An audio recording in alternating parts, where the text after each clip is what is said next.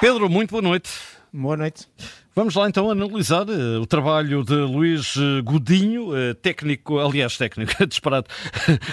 podia ser técnico, mas não é. Podia ser também. também podia ser. tem 38 anos, foi o árbitro que apitou realmente esta vitória do Porto sobre o Moreirense e não há aqui muito, muito para, para, para falar, mas vamos lá. 11 minutos, há ou não penalti sobre Galeno?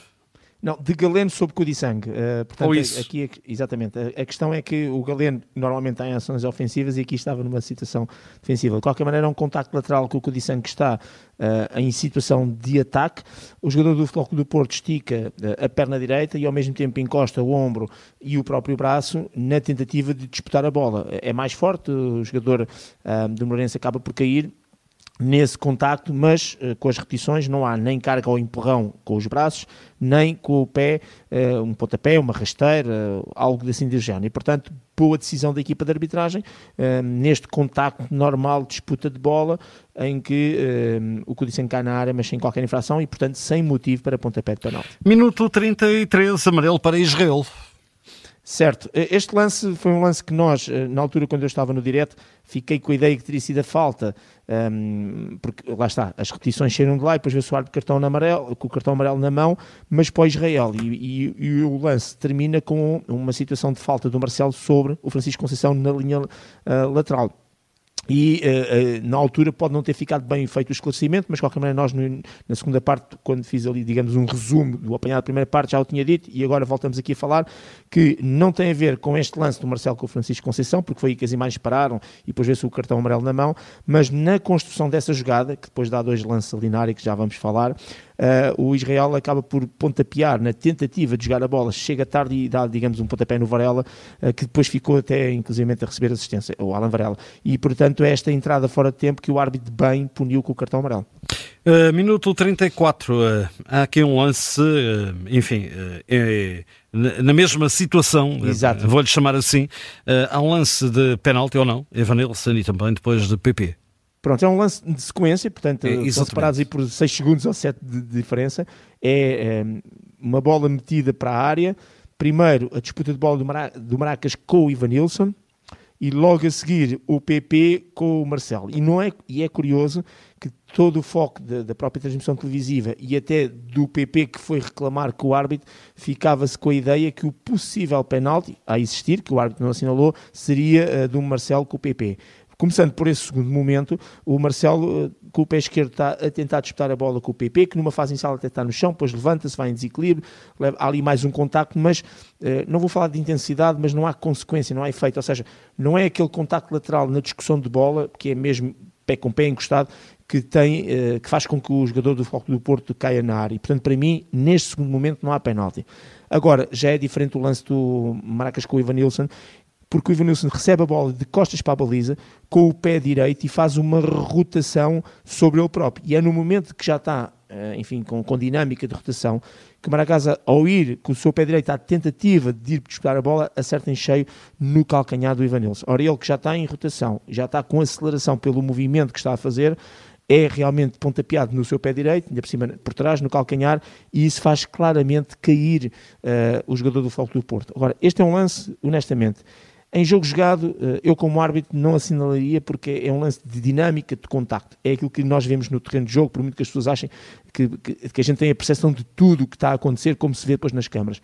Quando começa a ver a repetição e quando se começa a fazer as repetições e depois no final do, do, do próprio jogo Uh, a própria a operadora que transmite tem um programa que dedica-se a colocar determinadas imagens com outros ângulos, ainda veio mais confirmar aquilo que eu já tinha dito na segunda parte, que ia dar como penalti este lance. Porque realmente o, o Maracas chega tarde e com o pé direito a única coisa que faz é pontapear o calcanhar do Evanilson e faz com que ele caia. É um lance claramente de TV em que eu dou mais foco àquilo que possa ser o vídeo árbitro na sua intervenção de propriamente o árbitro. Mas também há aqui uma questão: como é que nós temos o nosso protocolo? Nosso, que é internacional, não é português. O protocolo diz que para o VAR intervir tem que ser um lance muito claro e muito óbvio que a decisão inicial que o árbitro tomou é errada. E se há coisa que não é claro e óbvio, é um lance de interpretação, Uh, se calhar nem todos vão estar de acordo, quem faz este tipo de comentário, este tipo de crítica relativamente a uh, ser ou não ser penalti. Uh, eu também compreendo aqui a não intervenção do protocolo, ou seja, eu não estou a abrir o protocolo, digo que é penalti, ponto, quando vejo as repetições.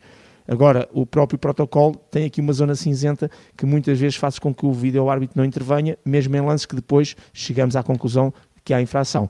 De qualquer maneira, para mim fica penalti para assinalar eh, e este é talvez o único lance de grande relevo ou de maior relevo de maior erro, no mínimo, exatamente, exatamente. Uh, minuto 45 ainda na primeira parte há aqui um amarelo para Diniz Pinto. Exato é sobre o Galeno, corta aquilo que se chama um ataque já prometedor, é aquela situação em que o Galeno uh, vai a deambular já para a entrada da área e o, Diniz Pinto, de forma muito subtil, mas com um jogador que vai em velocidade, dá-lhe ali um, um, chega para lá a dois tempos no, no ombro, um abana o Galeno e o Galeno cai. Mas cai não é porque se projeta para o chão, é porque é mesmo, é o suficiente quando vais em velocidade, uh, seres ali tocado e abanado a nível do ombro, faz-te cair.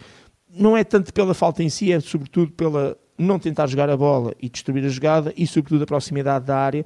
Daí nasceu um livre direto que corta o chamado ataque prometedor e o cartão amarelo é bem mostrado.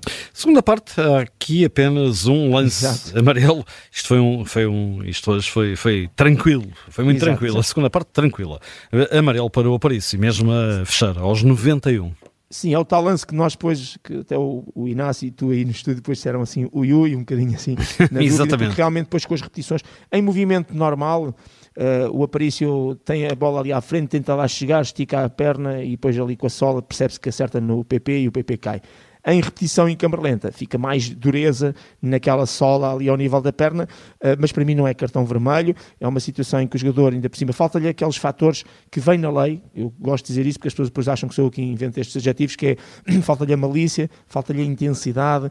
Um, Percebe-se claramente que o jogador até está a tentar chegar à bola, tem o azar na forma como aborda o lance. E, portanto, para mim, encerra bem aquilo que é a negligência palavra de lei que diz que não tens em conta o perigo e a consequência do teu ato para com o adversário na maneira como abordas o lance e daí, enfim, fazes a falta e até lesionares o adversário e não é propriamente a força excessiva que põe em risco a segurança, a integridade física do adversário, portanto aquelas lesões que podem lesionar de forma muito grave. Por isso eu um, concordo com apenas cartão amarelo e obviamente com a não intervenção do VAR, porque só intervém em cartões vermelhos diretos e uma vez mais de forma clara e óbvia. Ora bem, André uh, Narciso levou uma nota 4 uh, na ah, partida. Ah, certo? Exato, exato. Bem, tenho aqui tudo. Tem, tem, no Visual Sporting, exatamente. Ontem, nota 4, Gustavo Correia, também no, no Benfica Visel, no Benfica Boa Vista, perdão. Uh, então e hoje? Para... Não, vou dar nota positiva, sabes? Porque é assim, uh, é lógico que as pessoas, vamos, ficou aqui um penal para assinalar. Exato, é, é, é isso que eu te perguntar. É um penalti de televisão, portanto há aqueles é. penaltis que eu acho que os árbitros têm mesmo a obrigação de assinalar. Isso é uma grande Depois, expressão, um penalti de, de televisão. É, de TV, porque isto, eu sei que as pessoas às vezes podem ter dúvidas ou dificuldade em perceber, perceber isso. Um, quem passa lá por dentro tem esta percepção que é, no tempo em que não havia vídeo árbitro, e foi o meu tempo, em que eh, passei praticamente dos 20 anos, 17 sem intercomunicadores, só nos últimos 3 anos é que comecei a estar ligado com o restante equipa de arbitragem, em que nós no campo temos a percepção dos lances, daquilo que vemos, e temos o jogo todo na cabeça, e quando chegamos a casa e pomos a cassete, na altura VHS e depois mais tarde os DVDs, uh, eh, quando punhamos tu não cassete, digas isso. Exatamente. Parece, parece, parece, parece estás velho. Mas, Exatamente. Quando punha, quando punha a cassete e começava a ver o jogo, eu tinha muitas vezes situações em que via uma determinada infração que eu não tinha assinalado, mas que em campo eu não tinha tido essa percepção. Ou seja, era um lance que, com ângulos, com repetições e, sobretudo, com o slow motion, me dava uma percepção que eu não tinha tido no jogo. Por isso é que eu muitas vezes abordo, e falava muito isso ainda antes do VAR, até 2017, que este era um penalti, por exemplo, um penalti de televisão.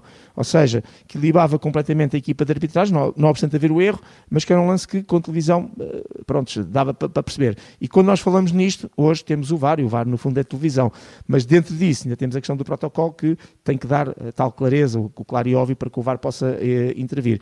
Uh, de qualquer maneira, vou dar uma nota positiva, vou dar uma nota 6. Uh, o jogo ficou 5 a 0, acaba por não ter qualquer impacto, porque se fosse 0 a 0 ou 1 0, podíamos estar a falar de outra maneira. O Luís Godinho, eu tenho feito uma crítica muito grande aos árbitros que correm pouco e que, e que não, vão, não fazem sprints e não vão em cima dos lances. Este parece-me que está bem. Exatamente, o Luís Godinho, excelente forma física, em grandes picos, sempre em cima dos lances, muito próximo, um, e isso é de louvar tem mérito, controlou o jogo, 29 faltas, uh, 13 cartões amarelos, teve bem no meu ponto de vista em termos globais, tem aquele lance de televisão que se poderá dividir entre ele e um vídeo árbitro e até o próprio protocolo que se calhar não permitirá que o próprio VAR intervenha neste lance e por isso acaba por ser menor e quer sobretudo elevar mais uh, aquilo que foi de bom e de positivo do que propriamente um lance, uh, enfim, que, que, é um bocadinho cruel, mas como o jogo também ficou 5 a 0, acaba por se diluir. Nota 6, nota positiva.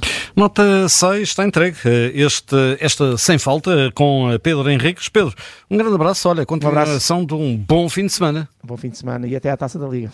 Exatamente, já na terça e também na quarta-feira fica disponível este sem falta também no podcast da Rádio Observador.